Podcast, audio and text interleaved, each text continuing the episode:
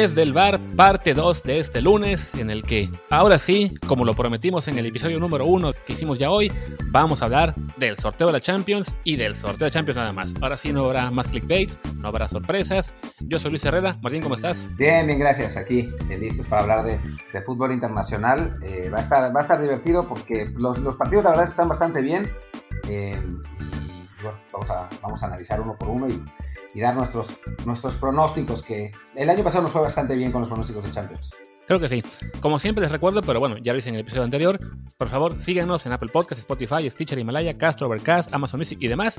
Y ahora sí, pues vámonos directo a los partidos, porque además ya nos conozco, seguramente decimos que dos minutos de cada uno y acaban siendo cinco. Sugeriría que mencionemos primero muy rápido los tres partidos que creo que tienen un favorito muy muy claro y que francamente pues no hay mucho que decir, que sería Borussia Mönchengladbach contra Manchester City, Lazio contra Bayern Múnich y Porto contra Juventus. Ok, pues arráncate si quieres con el que quieras. Pues francamente solo decir eso, ¿no? Que creo que son tres equipos que sí están en un nivel arriba de los rivales. El City eh, pues es un equipo construido específicamente para ganar la Champions, con uno de los planteles más vastos del mundo solo comparable quizá con el que tiene ahora mismo el Bayern Múnich, el equipo que ha dominado el fútbol en, general en Europa desde que se reanudó todo en, junio y julio.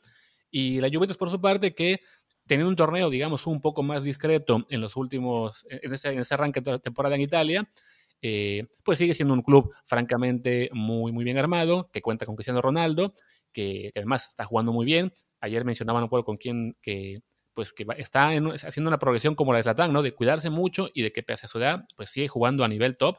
Y creo que sí, pues lo que, lo que vimos en la fase de grupos del Gladbach, del Lazio y del Porto, no nos hace pensar que tengan armas para dar sorpresa en, estos partidos. Sí, fue Arthur el que decía que, cuando llegaba eh, Cristiano Ronaldo, incluso a las 2 de la mañana que volvían de un partido en la noche de algún otro lado, se ponía a entrenar, ¿no? Yo no estoy tan confiado con la Juve. O sea, no me parece un equipo tan bueno este año. Obviamente para ganarle al, Porto sí, ¿no? Pero creo que va a sufrir un poco más que los otros dos. Que los otros dos sí, sí, claramente eh, tienen, tienen ventaja, ¿no? O sea, de los otros dos yo pondría 85-15 eh, y de la Juve 75-25, ¿no? O sea, obviamente amplio favorito, pero no, no me parece que por plantel y por momento actual este, sea tan tanta la diferencia porque creo que nos estamos dejando llevar mucho por el resultado contra el Barcelona y es un Barcelona pues catastrófico, que es lo que está pasando ahora con ese equipo, y que además, bueno, los dos llegaban ya calificados. Obviamente la derrota fue muy costosa para el Barça porque, porque bueno, lo mandó al segundo bombo y a jugar contra el Paris Saint Germain, pero eh, creo que el nivel de presión no es el mismo que en un partido de, de eliminatoria directa, ¿no? Insisto, para mí la Juve amplio favorito, pero no tan favorito como los otros dos. Sí, entonces hay que decir que la Juve solamente ha perdido un, partido en toda la temporada, que fue justo el de Barcelona, el primer partido que se enfrentaron eh, esta, temporada, que además fue el partido en el que no estuvo Cristiano Ronaldo, desde que regresó, pues la, la, Juve está poco a poco remontando también en lo que es en el fútbol italiano, donde varios empates le dieron margen al Milan para, para ser el líder, pero pues bueno, sí, siendo el rival el Porto, que pues lo mejor que tiene es Tegaito Corona probablemente, eh, sí hay que señalar que, bueno, la diferencia de niveles es evidente, aunque sí, de los tres que vimos como grandes favoritos, coincido con Martín, quizá le daría incluso un 90-10 al City, aunque podría estar pecando de, de, menospreciar al, al Mönchengladbach por no conocerlo también. Pero bueno, aquí son los tres equipos en los que francamente sí, si hay una sorpresa, pues sería de las grandes y de las, de las que incluso cuestan cabezas, sobre todo pensando en la Juventus, si si este año además, pues el Milan sigue escapándose con la, con la liga italiana, ¿no? Además, porque bueno, la, la, Juve tiene ya ese tiempo, muchos años tocando la puerta, pero que no, no consigue concretar en, la, en la, Champions League, ¿no? De acuerdo. Y bueno, ahora sí, pues hablemos de los partidos. Hablemos ahora sí ya de, los juegos más, eh, más cerrados. Pues primero con el que quizá nos importa un poco menos, que es el del Sevilla contra Borussia Dortmund. ¿Cómo lo ves? Pues va a ser interesante por dos razones, ¿no? Eh, bueno, el, Dortmund acaba de, echar a su técnico, a Lucian Favre, eh, que, bueno, había, eh, no, había empezado bien su, tiempo con el equipo, pero esta temporada no, no ha funcionado de la misma manera, sobre todo en la Bundesliga, donde el equipo va quinto y ha, de los últimos cinco partidos ha perdido tres, empatado uno y ganado uno. está pues, bastante lejos por el momento del Leverkusen, que es el, líder del, campeonato, que le lleva un punto de ventaja al, al, Múnich y al, Leipzig, eh, que para el Dortmund un quinto lugar no es un buen resultado, es un, es, un equipo que aspira al segundo, todos sabemos quién es el, primero, y bueno, la otra es la lesión de Haaland, ¿no? Eh, hay que ver si, si Haaland está listo para, volver, pues el Dortmund es otro equipo, claramente, con su, con su mejor jugador, quizás uno de los mejores nueve del, del planeta en este momento. Eh, creo que eso, eso lo hace más interesante. Contra un Sevilla que es un equipo muy sólido, que juega bien, sin ser particularmente eh, espectacular, digamos. Es un equipo que, sabe a lo que juega, que ha tenido una temporada razonable. Eh, también marcha quinto en, España, aunque con en un momento de forma mucho mejor. Lleva cuatro ganados de los últimos, de los últimos cinco. Lo que pasa es que pagó el precio de un inicio de temporada medio dubitativo, que, bueno, lo, tiene ahora siete puntos por detrás del Atlético de Madrid, que es realmente el líder de, esa liga. Y, bueno, creo que, va a ser un partido interesante de, dos equipos con, estilos eh, diferentes, el, el, Dortmund muchísimo más vertical que el, Sevilla, y nos, vamos a divertir, ¿no? ¿no? No son los mejores equipos de sus ligas, ni los mejores equipos de estas Champions, pero sí es un partido que yo perfectamente lo pongo 50-50 porque me parece realmente muy equilibrado. Sí, creo que aquí la clave va a ser, eh, sobre todo, Haaland, ¿no? Si, si su lesión eh, es la reducción o también si, si es de corta, pues también que, los efectos no, no sean demasiado duraderos y que no... Vaya, que para cuando llegue la, serie, que será, me imagino, en febrero, pues ya, ya esté al 100%. También, no sé si ya el Dortmund eligió al nuevo técnico, no sé si tú tengas, tengas el nombre de, quien haya sido el, de quien sea el relevo. No sé si ya, ya, haya sido confirmado, ¿eh? eh ahora lo, buscamos. Eh, rápido, pero bueno. La noticia es muy, muy reciente. Parece que va a ser Marco Rose. Es el. Dice que tiene un acuerdo con, él, aunque todavía no ha sido confirmado. Ok. Eh, y bueno, del lado del Sevilla está Lopetegui, un técnico que pues, ha sido bastante exitoso, más allá de su, de su mal momento con el Real Madrid, que duró muy poquito tras dejar la selección española.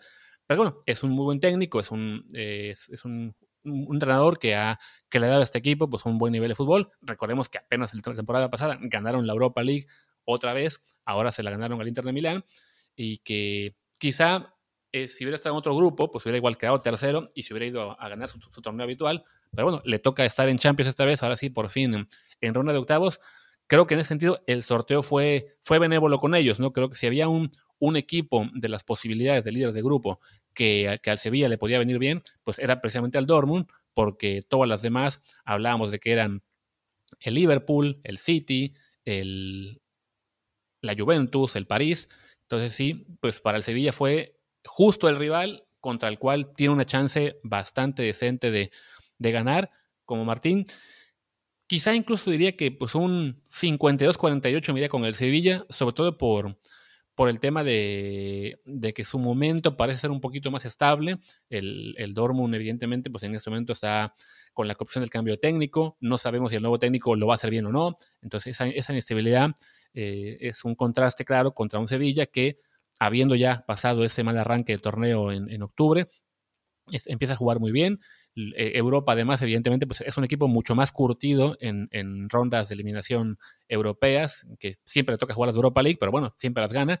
Ahora le toca en Champions League. Entonces, sí, lo, lo, haría ligeramente favorito, aunque sí es una serie en la que claramente cualquiera de los dos puede avanzar a cuarto final. Así es, así es. Eh, bueno, pues vayamos entonces al siguiente partido. Vamos a ver, voy a elegir uno eh, random.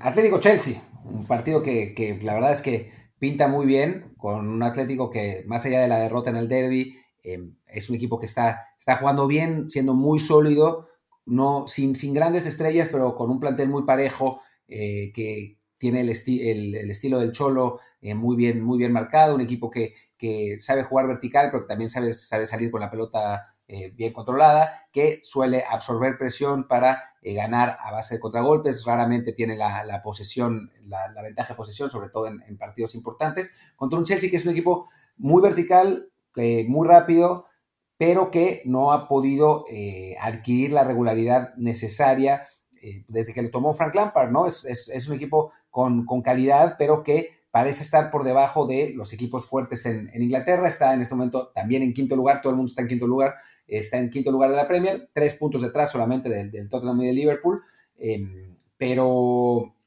pero que no ha podido, no ha podido realmente, eh, realmente convencer, ¿no? Con, resultados como el que obtuvo la, semana pasada, eh, perdió en, campo del Everton 1-0, el Everton es un buen equipo, pero el Chelsea no se le vio bien, eh, y con, con un equipo que aún no parece encontrar una gran estrella que lo lleve hacia adelante, ¿no? Em, tiene, tiene, varios jugadores de, muy, de muy buen nivel, Werner, Kovacic obviamente, Kanté, Havertz, pero todavía ninguno alcanza a, descollar como se esperaba, ¿no? Las grandes contrataciones de este año que fueron Werner y Havertz eh, jugando bien, pero todavía no al nivel que en principio podrían, podrían alcanzar. Y por su parte el Atlético parece estar en un gran momento. Hablamos de que en la liga es de facto el líder general en este momento, con todo y que hayan perdido contra el María el Derby. Tienen seis puntos de ventaja sobre ellos, igual, técnicamente, porque cada, cada equipo tiene partidos, eh, un número de partidos jugados distinto. Y en Europa también había, había arrancado, pues no, no, no tan bien, fue un, equipo que dejó ir algunos puntos. Yo tengo ahora mismo la duda de, de, qué tan, de qué tal referencia es lo que está haciendo cada uno en su liga contra jugar en Europa, ¿no? Hablamos de que un Atlético que en este momento domina en España, en un momento en que quizá la Liga Española está en un declive evidente, ¿no? Hablamos de que el, Barça, evidentemente, pues lo hemos visto ya en los últimos meses y, torneos que queda fuera de formas eh, cada vez más dolorosas y que ahora mismo incluso la Liga está sufriendo. Un Real Madrid al que han echado en octavos de final un par de veces en los últimos dos años y que sufrió en un grupo con el Gladbach y con el Shakhtar y con el Inter. Entonces, no estoy seguro de si el Atlético ese dominio en España lo va a trasladar a, Europa, ¿no? Sobre todo considerando que, bueno, empató con el Lokomotiv ambos partidos, siendo el Lokomotiv el equipo que quedó fuera de, la, de, toda la posibilidad de, avanzar a Europa League en su grupo, que perdió ante el Bayern Múnich también el partido de, que jugaron en, en Alemania por 4-0, entonces sí tengo mis dudas, ¿no? Y del lado del Chelsea, pues, si bien está sufriendo la Premier, la, la, referencia más inmediata que tenemos en términos de europeos, pues es de que le ganó al Sevilla 4-0, ¿no?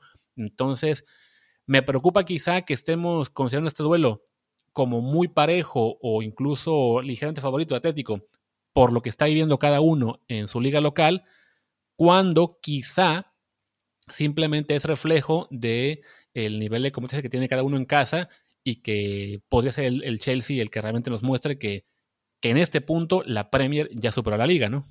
Aunque por otro lado vemos lo que pasó con el Manchester United en su grupo de, Champions, donde termina eh, siendo eliminado por el, por el Leipzig y, por, el, por el Paris Saint Germain, y uno se pregunta qué tan, qué tan buenos son los equipos de Premier que no se llamen Liverpool, ¿no? Es, es complicado, eh, estoy, estoy de acuerdo en que, en que las ligas pueden, pueden no ser tanta referencia, pero sí considero que es un partido parejo y que, que puede ser para cualquiera, ¿no? Porque estamos hablando además del primero contra el quinto, más allá de que el Chelsea esté, esté cerca y del triunfo contra el Sevilla, etcétera, ¿no? O sea, creo que, que, van a ser dos duelos por estilos, además, de no, no de muchos goles y no de mucho, eh, de mucho espectáculo, aunque el, Chelsea en general propone más, eh, y, pero, pero creo que sí va a ser una, una serie divertida y que, que no, no, no, nos va a decepcionar. ¿Y en porcentajes a quién le das cada... ¿Cuánto le das a cada uno? 50 y 50.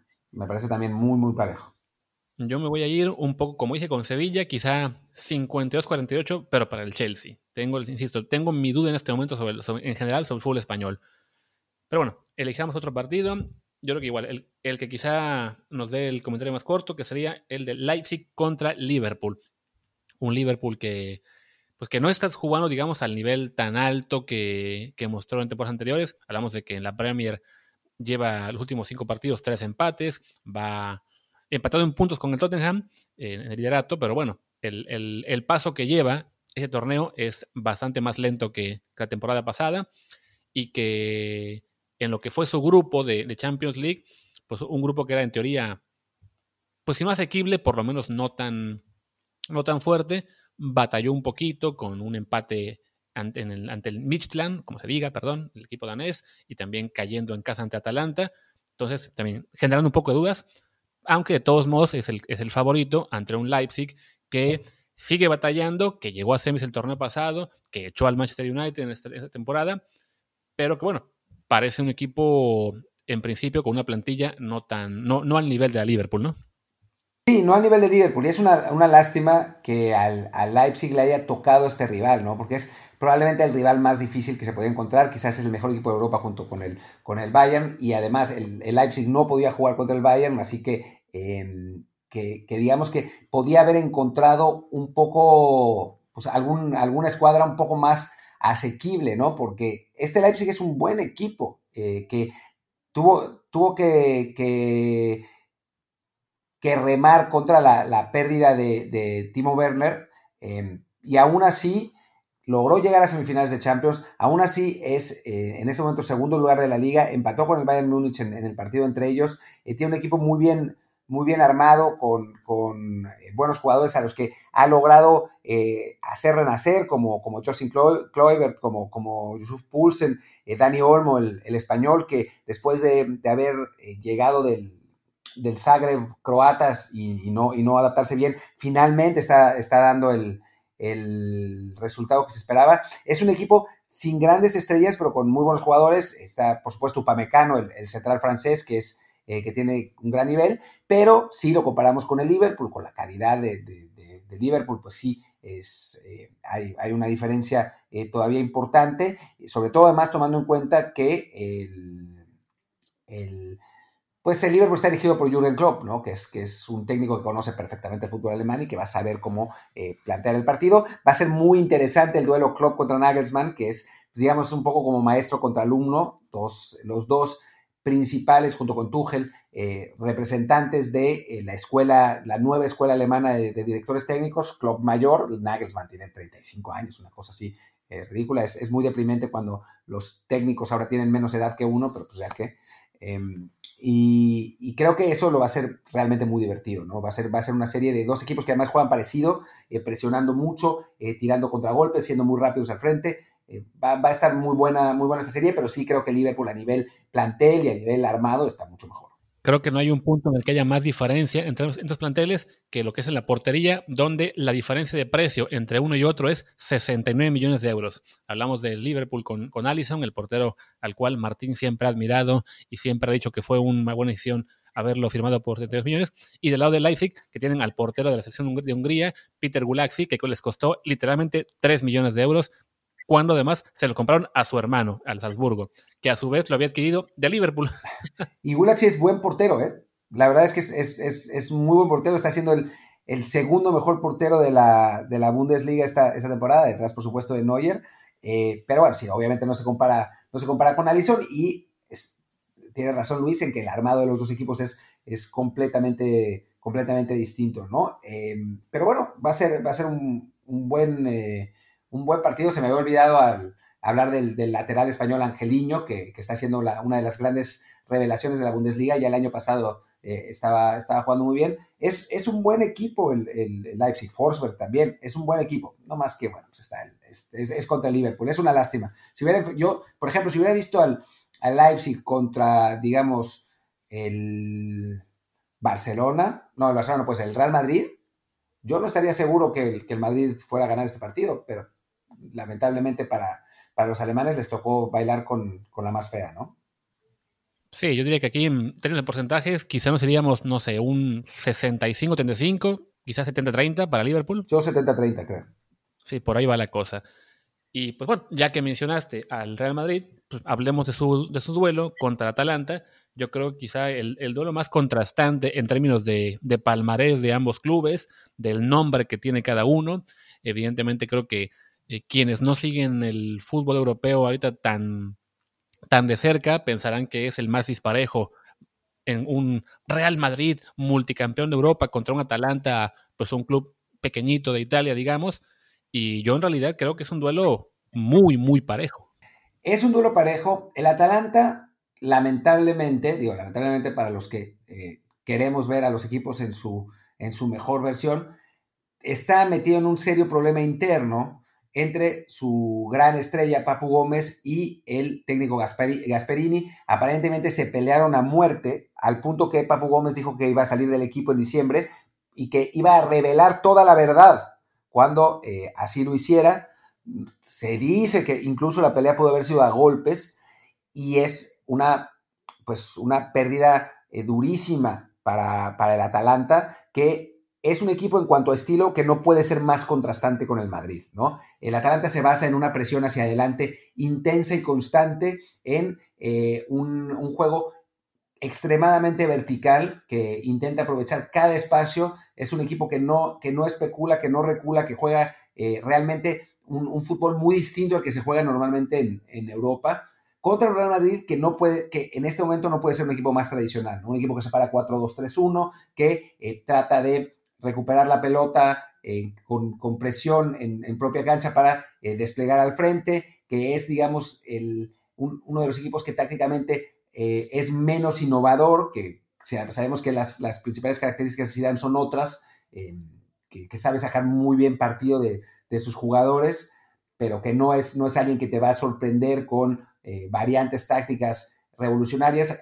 En el caso de Gasperini es completamente lo opuesto, es, un, es, un, técnico que juega muy distinto a, como a cualquier otro, digamos, es parecido a lo que hace Bielsa, por ejemplo, Em, entonces, sí, sí va a ser muy interesante en cuanto a, planteles, pues el Madrid es un equipo de estrellas confirmadas, pero que quizás no sean tan dinámicas como los, jugadores de Atalanta, que son extremadamente dinámicos, pero a nivel calidad, pues el Real Madrid tiene ventaja. Va a ser, va a ser muy divertido. Ojalá que el, el Atalanta logre encontrar maneras de salir de esta crisis institucional y encontrarle un sustituto a Papu, porque de otro modo sí llega con un hándicap para ese partido, ¿no? Eh, pero por lo pero por, por, el tipo de enfrentamiento no creo que no hay ninguno más fascinante en esta eh, ronda de octavos.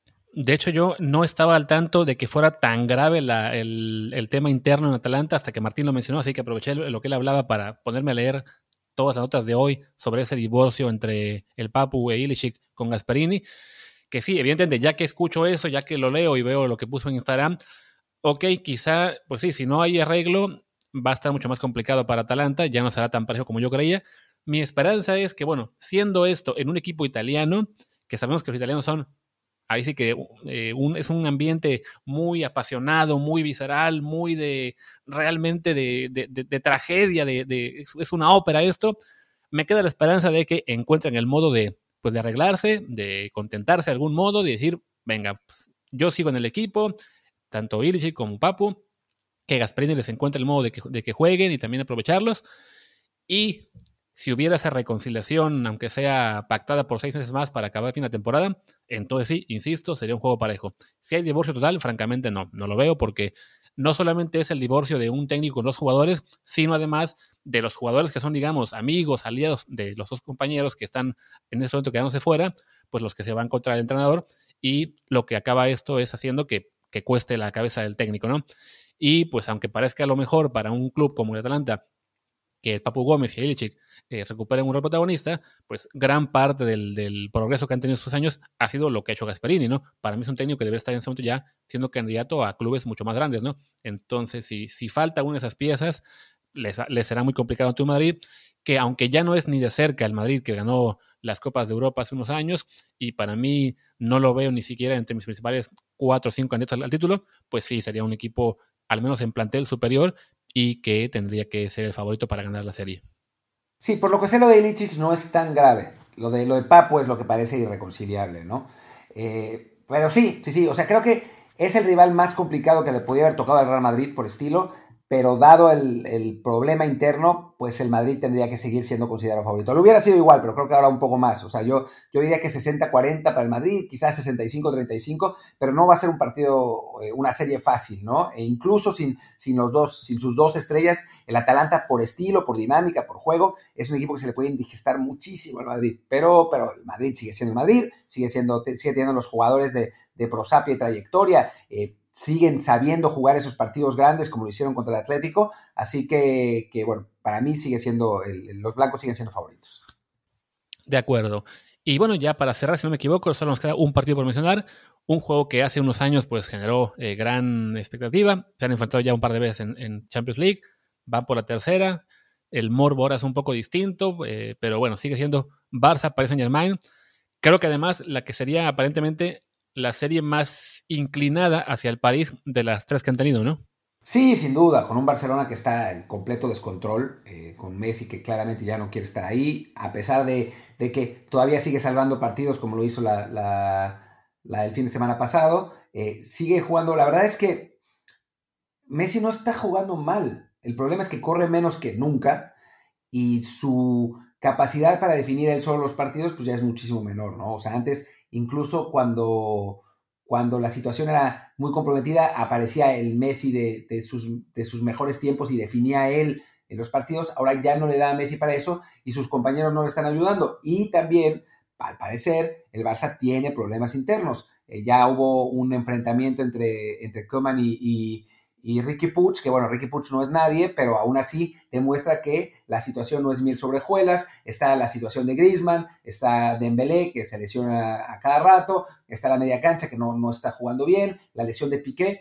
Al Barça le, está pasando un momento complicado, mientras que el PSG tiene el, también el problema de que se les lesionó Neymar. Aparentemente, según lo que, lo que informan hoy, no es rotura de tobillo, que en ese caso, o sea, si hubiera sido rotura de tobillo, lo hubiera dejado fuera prácticamente toda la temporada y obviamente de este partido. Parece que es una luxación muy fuerte, entonces podría ser que esté de vuelta para el juego contra Barcelona. Y creo que si juegan Neymar, Neymar y Mbappé, no hay chance de que el Barça gane esto, ¿no? O sea, no va a ser 8-2, pero pero el, el PSG en este momento es un equipo infinitamente superior.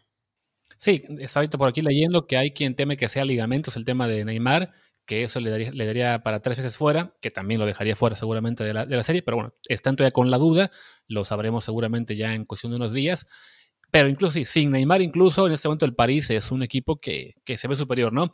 Le, sorprendió quién fue el United en, en París al arranque de la, de la Champions pero eh, después ya se desquitó en, Manchester y acabó ganando el grupo. Creo que es un, equipo que además tiene también esa obsesión por la Champions League que no, que no para junto con el City, entonces tendrán las baterías muy enfocadas en, en ese torneo, con la ventaja de que, en de que en su propia liga pues no, no tienen rival, entonces se pueden dar el lujo de de repente descansar jugadores en, en los juegos de League One, más allá de que ahora mismo no, no estén de líderes únicos, de hecho otra vez los rebasó el Lille y el, Olympique de Lyon, le ganan por un punto, pero bueno, el París es como la Juventus en Italia y el Bayern en Alemania, se puede dar el lujo de, de frenar un poco y ya cerrar después ganando 10 partidos seguidos, e incluso si acabaran perdiendo la liga de algún modo, pues casi casi les da igual, ¿no? Lo que quieren es la Champions League y en ese momento, lo que sea en febrero, todo el foco estará sobre el partido contra el Barça, que, que sí, no, no está jugando bien, Messi no está ya al, mejor nivel que ha demostrado. Sigue siendo un gran jugador, sigue siendo lo mejor del mundo, pero en términos FIFA, que es como se nos entienden, si, si Messi era un 99.9 hace 5 o 10 años, hoy es quizá un 95, un 94, y eso ya no le alcanza para sostener por sí solo a este Barça, en el cual además muchos jugadores ya no están tampoco rindiendo al, mejor nivel que tuvieron antes, y sí, la, falta de ese compañero que, que le reduzca la carga a Leo, hace muy complicado para este Barça enfrentar no solo la Champions League, sino la propia liga, ¿no? Hablamos de que apenas le ganó 1-0 al Levante este domingo, va en este momento creo que octavo o algo así en la Liga Española, con partidos pendientes, pero igual sufriendo. Nos hablamos de que de 11 juegos ha perdido 4, entre ellos juegos contra el Getafe y el Cádiz. Entonces, esto era algo impensable para un Barça hace apenas 3, 4 años, ¿no? Entonces, si nos vamos aquí en acción de números, yo pondría al, París favorito, quizá igual 60-40, 65-35, porque la diferencia del momento que tiene cada, equipo sí es notoria. Sí, eh, estoy, estoy de acuerdo con eso. Vamos a ver qué pasa, ¿no? Faltan unos meses para esto y quizás el Barça eh, logra retomar el camino, pero se ve complicado. Se ve complicado porque no parece tener el talento para hacerlo, ¿no? O sea, más allá de Messi, ninguno de los otros jugadores de Barcelona está en, rindiendo al nivel que podría eh, sigue los problemas posicionales de Neymar. Contra Levante jugó, de Neymar, perdón, de Griezmann. Contra Levante jugó, jugó bastante bien para el estándar, pero no es el jugador eh, claramente del Atlético, eh, que, estaba en el Atlético. Em, le sigue faltando el, 9, Bradway, pues, no es, no es, no es el, nivel que, tenía Luis Suárez en su mejor momento. la falta del central es, es muy, muy notoria. Contra el Levante, obviamente no, pero contra equipos más serios se, se, ha notado en medio campo todavía no encuentran el, equilibrio que, tenían en el pasado. Es un Barcelona en horas muy bajas y que además va, la serie va a ser eh, muy cerca de las elecciones, así que el ambiente va a estar enrarecido. Yo no veo cómo. O sea, yo diría 70-30 Paris Saint-Germain, aunque sin Neymar me parece que sí, sí cambia y, sería 60-40, eh, pero si juega Neymar, no, realmente digo, el fútbol todo, todo puede pasar y con Messi todo puede pasar, pero lo veo complicado. De acuerdo. Y creo que ya con eso pues podemos dar por cerrado este segundo episodio de, lunes. Regresamos al formato de doble episodio que no habíamos usado en un buen rato. Ya los temas lo ameritaban y nos dejamos fuera incluso todavía lo que fue la, la NFL y varias cosas más. Pudimos haber, hablado quizá media hora de esa escandalosa goleada del Real Madrid infantil 31-0 al pobre Villaverde que estaba yo viviendo ahora. Pero bueno, por ahora ya. Suficiente desde el bar por hoy, ¿no? Creo que nos aventamos más casi hora y media de grabación digamos basta y ya regresaremos mañana quizá hablando un poco de lo que fue ya un repaso general de Liga MX o el miércoles el, con otros temas, ¿no? Por lo pronto, basta, hora de descansar. Bueno, descansar tú, yo me quedo editando esta cosa. bueno, sí, sí, pero yo la verdad es que sí necesito descansar porque lo de ayer fue una madriza monumental. Eh, pero bueno, tú porque estás acostumbrado a dormirte a las, a las seis y media de la mañana y fue tu, digamos, no fue tan tarde para mí dormirme a las ocho, puta fue, fue de terror. Y como no estoy acostumbrado, me desperté a las 11, todo, todo como zombie. Eh, y bueno, me tendré que vegetar los, los, próximos, eh, las próximas horas antes ya de irme a dormir en un horario más o menos normal. La solución es simplemente es despertar, abrir los ojos, girar la cabeza, decir, no, not today. Y voltear, cerrar los ojos y ya, que el cuerpo repose hasta que diga. Es que no, no me sale, o sea, yo normalmente me despierto tipo lo más tarde a las 11. Entonces, eh, pues ya como que mi, mi, reloj biológico está acostumbrado a esa hora. Es como tú cuando te tratas de dormir temprano y no puedes. Pues es más o menos lo mismo. Me imagino que sí. Pero bueno, pues ya, terminamos con el, episodio de hoy para que Martín se vaya a descansar y yo me ponga a editar esto, que para cuando ustedes lo escuchan, evidentemente es que ya lo hice y también ya estoy descansando. Y pues muchas gracias, yo soy Luis Herrera, mi Twitter es arroba luisrha. Yo soy Martín del Palacio, mi Twitter es arroba martindelp y el del podcast es desde el bar pod, desde el bar pod. Nos vemos mañana pasado. Chao, chao. Chao.